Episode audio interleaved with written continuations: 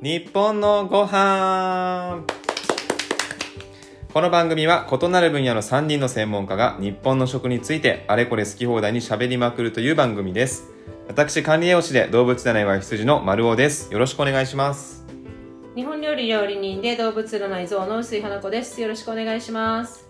ビジネスコンサルタントをしております、えー動物占い黒豹の宮本です。よろしくお願いします。はいお願いします、じゃあ今日のテーマは私からはい。はい。行きたいと思います。えーご飯は誰かと食べた方が楽しいのか。っていうことについてちょっと話したいなと思ってるんですけど、はい。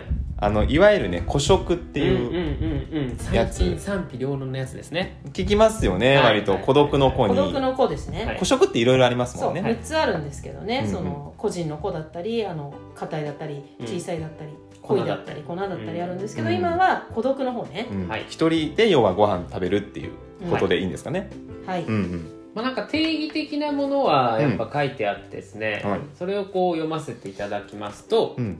まあ、個人が食事をしている際に本人の意思とは別に一人で食べることを決定されてしまっている孤独を感じてしまうという背景があってその孤独によって辛いって感じてしまう状態を指すのを孤食というらしいんです。結構長いですね正式な定義って、はい。うん。じゃあただ一人でご飯食べてる状態を言うんじゃなくって、はい。そこになんかこうなんていうかな他に選ぶ余地がなかった辛いってり。いうそうそうそうそうそう。で結局辛いって感じている状態を孤食っていうみたいなんですがはい。結局ここが多分みんなが、あのバトルしてるところだよね。うん。一、人は辛いのかそうじゃねえのかってところ。別に一人でご飯食べる方が好きっていう人もいるかもしれないっていう、ただそうね、ねただ、うん。あのロジカルに数字がロジカルに数字が出ているデメリットっていうのがいく孤つか食のデあメリット、りまして、うん、やっぱり一人だと好きな僕のものばかり食べちゃって変色になる、まあ、栄養バランス崩れますよとかうんうん。あと飲酒量の増加うん。アルコール依存症になる人が多いとか、うんうん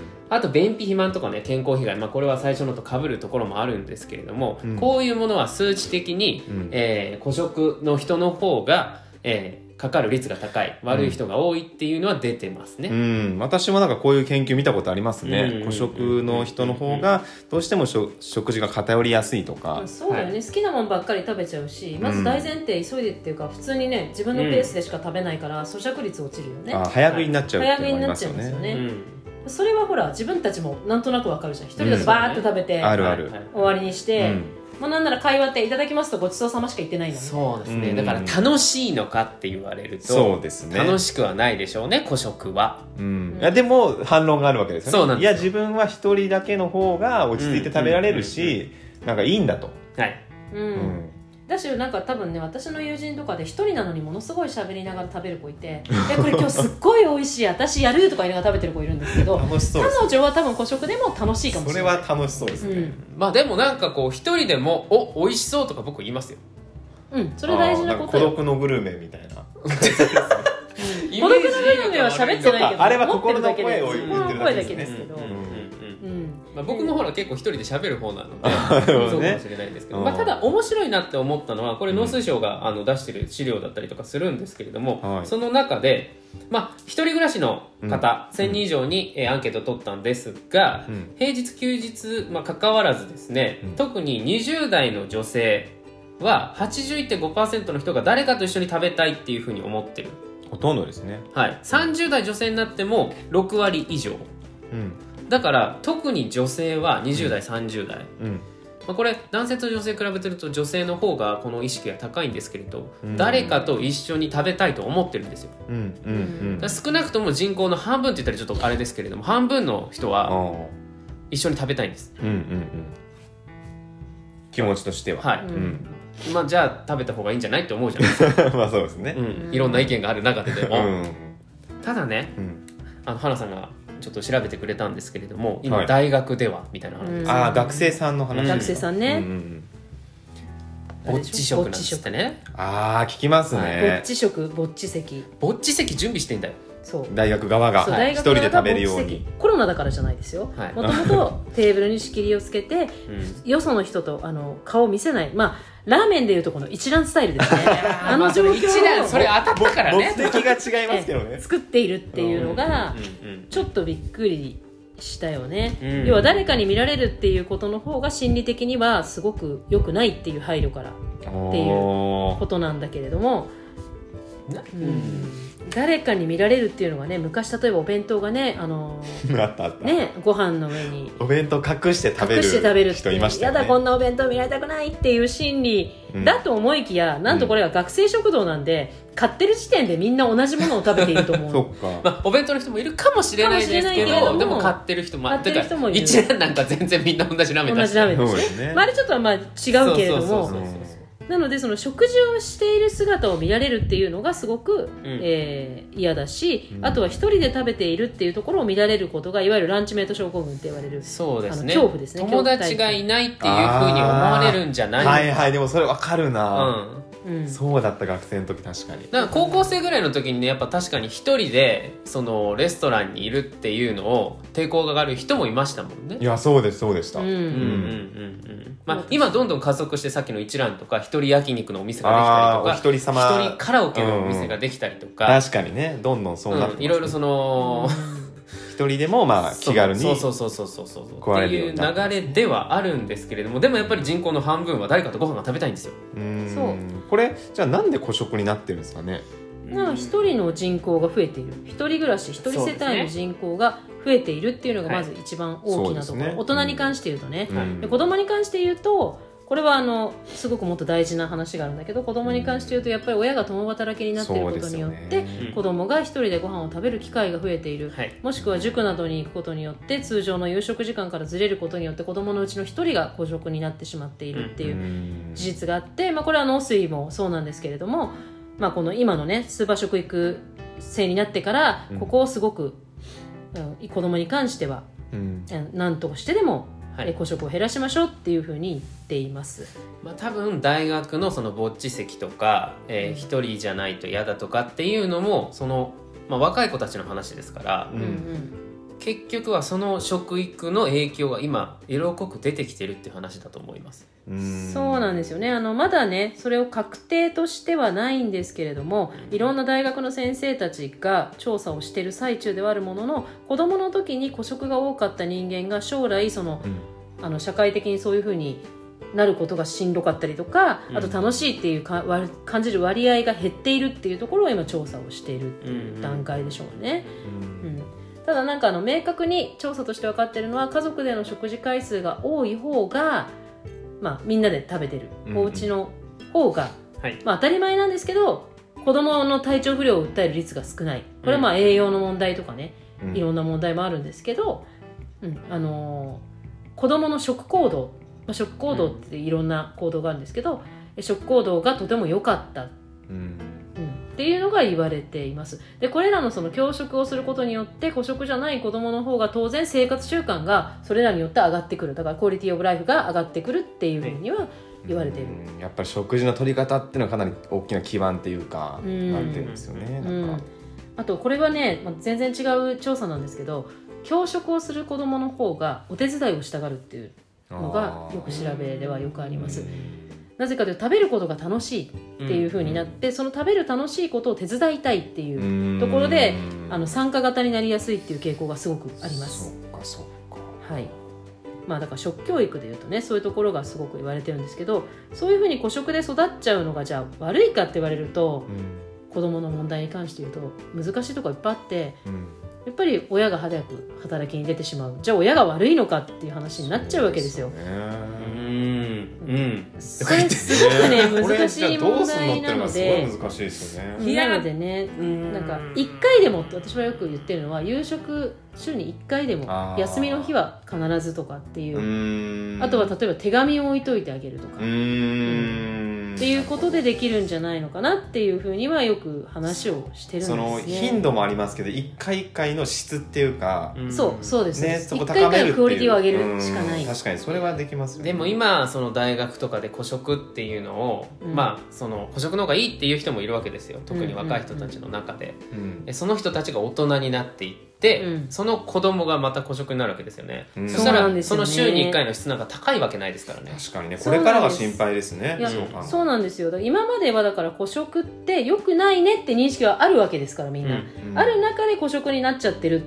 だからなんか良くないねって思いながらいろいろしてるけど、はい。これから先はいやだってスマホを見ながらご飯食べる方が楽じゃんっていう世代は、確かにね。子供にもそれをやらせてしまいますからね。いやでも人口の半分以上は一緒にご飯食べたいんですよ。今のところね。今のところね、うん、変わってくるかもしれないですそれは。そうね。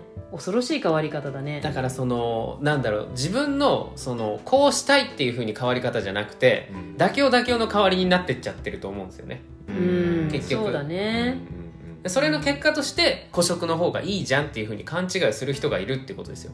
うん。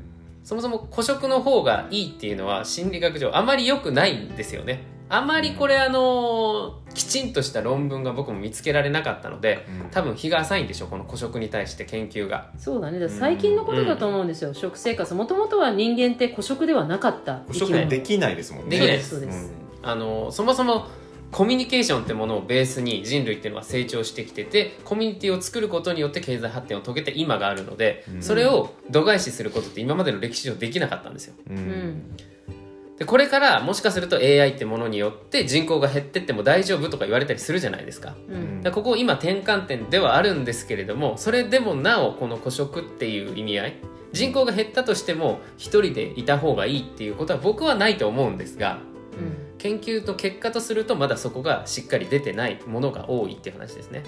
ただ細かいまだそこまで僕が見てうわこれ絶対大丈夫だっていうふうに言える研究結果は出てないにしろ細かい研究結果では良くないっていう結果の方が圧倒的に多いです。うん。そうなんですよね。だからなんていうかね難しいです。孤食の話すると孤食っていい悪いじゃない。もうこれだけは言えるけどいい悪いの問題じゃない。もう必然になってる人もいる。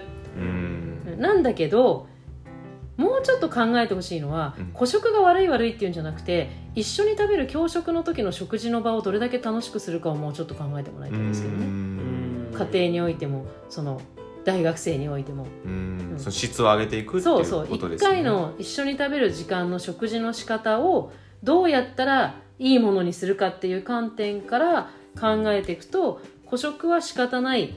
孤食が楽な時もあるかもしれない。うん。でもみんなで食べる方が楽しいって分かってるならみんなで食べる時をどれだけ楽しくするかっていうところにフォーカスしないと、うん。うん。なんかどうしてもこの世の中だと孤食になりがちだしこのコロナだし。余計にコねロナだから。まあだからそのオンラインとかでもいろいろできることはできるじゃないですか、うん食事会逆に言うとその工夫をすればいくらでも孤食じゃなくなれるんですよ。そうそう。そう。そこよ。技術の発達によってね、うん。だからそのなんかすればいいのにって僕なんか思っちゃうんですけどうん。うん。ね そうそう。さ うん。ほら。まあ一人で今日は食べるの落ち着くなっていう時でもはいいいそれがあってもいいと思うんですよ。あってもいいけどなんかちょっと一人でだなって思ったら誰かと食べる工夫をしたりうん。あとは食卓を彩るってよく言うんですけど、まあどうしても一人だと洗い物減らしたいからどんどんあの ワンプレートになっていく傾はい向がすごく。はいやそれがダメなんだと思そうなの。ううん。それが人生つまんなくしてんだよ。そうなの。だからそういう時こそ思いっきり素敵な器に全部盛り付けたらいいと思うんですようね、ん。マイご飯をあの本当に味変わるしうん。楽しみ方が変わるので、うん。特にその器一つってもほら例えば友人にもらったりとかうん。そうそう自分が旅行に行った時に買ってきたりとか箸置き一つでもそうこの間のマナーの話でもそうですけど、うん。そういうなんかこう人生の楽しみ方っていうのうんを工夫してもらいたいですね。そうなんです。うん。だから結局そこに行くと思うしどうしても子供に週のうち3回は夜ご飯を一人で食べさせなきゃいけないお家もどうしたらその子が一人で食べながらうん。そこから楽しみとか学びを得られるかを考えてうん。行ってほしい。だからそう。捕食がいい悪いっていう判断に偏っちゃいけないんじゃないかなってこの回で思った。うん。おおー、いや、まあ聞いててそう思いました、うん僕も、工夫が大事だってことですよ。そう。うん。うん。だから食事ってやっぱ毎日のことだし、はい。ちょっと工夫するだけで、うん。その一回一回の体験の質を上げることができるわけですよね。そうそうそほん。とそう。んう一人であっても、そうそうそうそう、まあそうなんです。いっぱいいればいっぱいいた分だうんけさらにですけど、確かにね。